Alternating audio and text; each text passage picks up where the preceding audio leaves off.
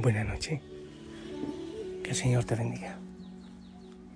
Eh, te envío un, fuerte abrazo. No sé si lo necesitas. A mí sí me gustaría sentir ese fuerte abrazo de, de hermanos o, o de padre espiritual a sus hijos. Mientras voy saliendo del jardín para ver cómo está el tema allá, quiero invitarte a orar. A vivir. Eso es vivir la vida, orar.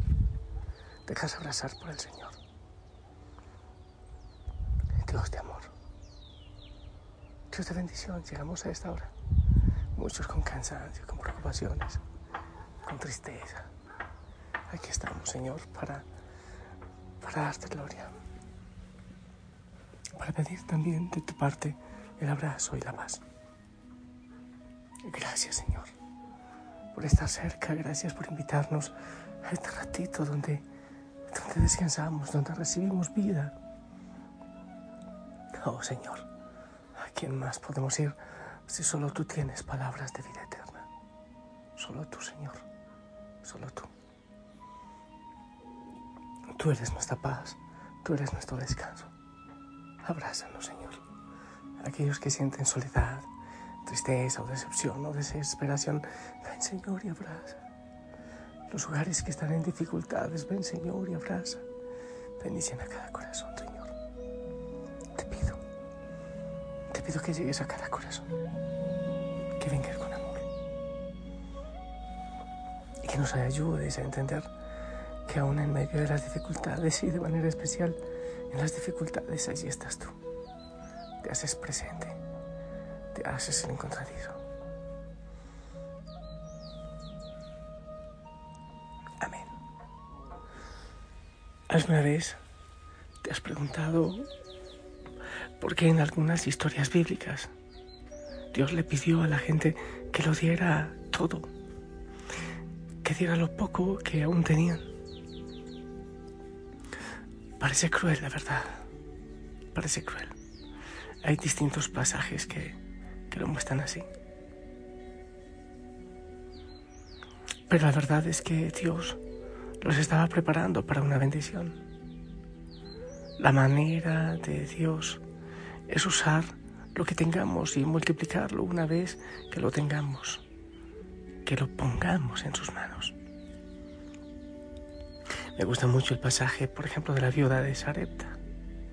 Solo tenía un puñado de harina y un poco de aceite para preparar una última comida para su hijo y para ella antes de enfrentarse a la muerte. Pero ella confió en Dios y usó una porción de lo poco que tenía para hacer un pancito. Y lo hizo para el profeta Elías. Y Dios la recompensó asegurándose de que su recipiente de harina no se agotara y su frasco de aceite no se secara hasta que terminara la sequía. Primera, de Reyes 17, 8 al 16. Del mismo modo, el niño que le dio su pequeño almuerzo, su almuerzo de panes y peces a Jesús, no solo comió bien, sino que también vio que se usaba para alimentar a más de cinco mil personas y sobraron doce canastas de pan, de comida. Juan 6, 1, 13. Cada vez que le damos lo poco que tenemos a Dios, el tiempo, incluso ofrenda económica ayuda, nuestras fuerzas, se nos abre el corazón para que Dios pueda llenarnos con más. Y cuando entregamos nuestras vidas a Dios, podemos confiar en que Él hará las cosas bien para nosotros y será recompensada nuestra vida y nuestra fe. ¿Cuántas veces decimos no tengo tiempo, no puedo, quiero irme a hacer la contemplación, quiero ir al campo, quiero estar en mi rincón de oración, no puedo? ¿Cuántas veces? Cuando Ruth la viuda moabita, sin hijos, dejó la comodidad de su hogar para seguir a su suegra Noemí. y al Dios de Israel de regreso a una tierra extranjera, Ruth 1.16. El Señor le dio una recompensa completa. Dios le dio protección a Ruth y se aseguró de que estuviera bien provista a través de vos. Un pariente rico que asumió el papel de pariente redentor para ella y para Noemí.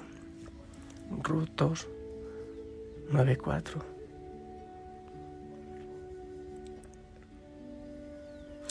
hay veces que parece que no tenemos nada. Me gusta mucho también el pasaje de Moisés, que le reclama a Dios.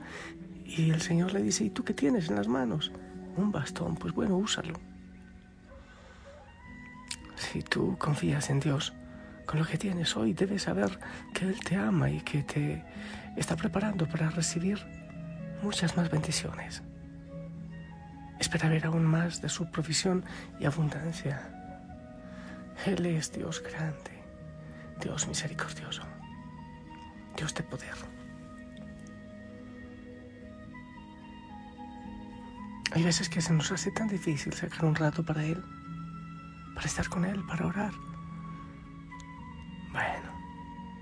Cuando llegue la muerte, quizás no tengamos excusa para dejar todo lo que está en nuestras agendas. Con esta reflexión, una vez más, quiero invitarte a la quietud, al silencio, a la contemplación, a caminar, a detener la mente, a dejarse abrazar, a dejarse amar. Es bueno que evalúes si realmente lo estás haciendo, si estás buscando el silenciamiento, la contemplación en la vida cotidiana, por ejemplo si estás aprovechando todos los regalos que el Señor te da en cada momento, o si sigues con tanta prisa. Sería bueno que evalúes un poco. Maneja mucho la respiración, así como lo que le vas diciendo al Señor. Aquella frase de contacto que te une a Él Insisto siempre ese texto. Sin mí nada pueden hacer. Sin mí nada pueden hacer y en Él todo lo podemos lograr. Dios de poder.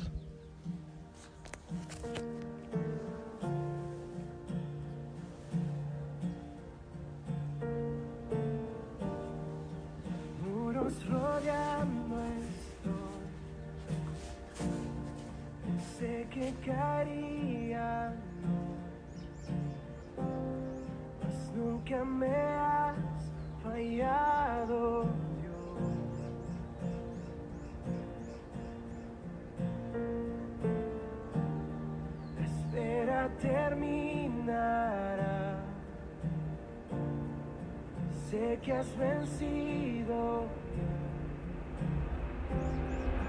Nunca me has fallado.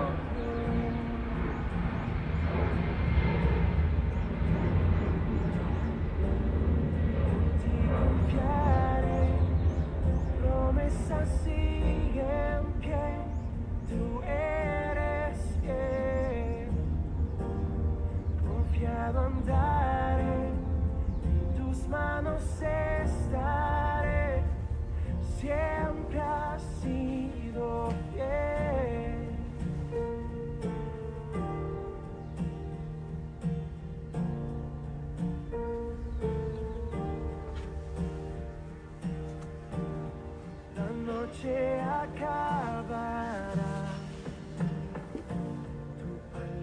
se cumplirá.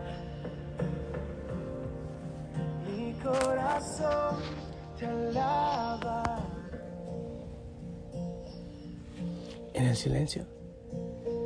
Es donde suceden los grandes acontecimientos, no en el tumultuoso derroche del acontecer externo, sino en la augusta claridad de la visión interior. En el sigiloso movimiento de las decisiones, en el sacrificio oculto y en la abnegación, es decir, cuando el corazón tocado por el amor convoca la libertad de espíritu para entrar en acción y su seno es fecundado para dar fruto. Los poderes silenciosos son los auténticamente creativos. Pues bien, el más silencioso de los acontecimientos, al que en el más profundo silencio y alejado de todo bullicio proviene de Dios. Queremos dirigir ahora nuestra mirada. Romano Guardini. Que el Señor bendiga tu corazón, lo aquiete, te lleve a contemplar su preciosa creación, que te abrace, que te toque, que te goces en Él. Te bendigo. En el nombre del Padre, del Hijo, del Espíritu Santo. Amén. Esperamos tu bendición.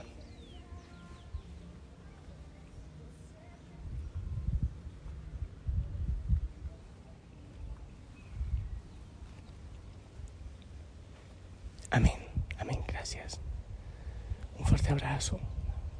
Te amo en el amor del Señor. Sonríe. Hasta mañana.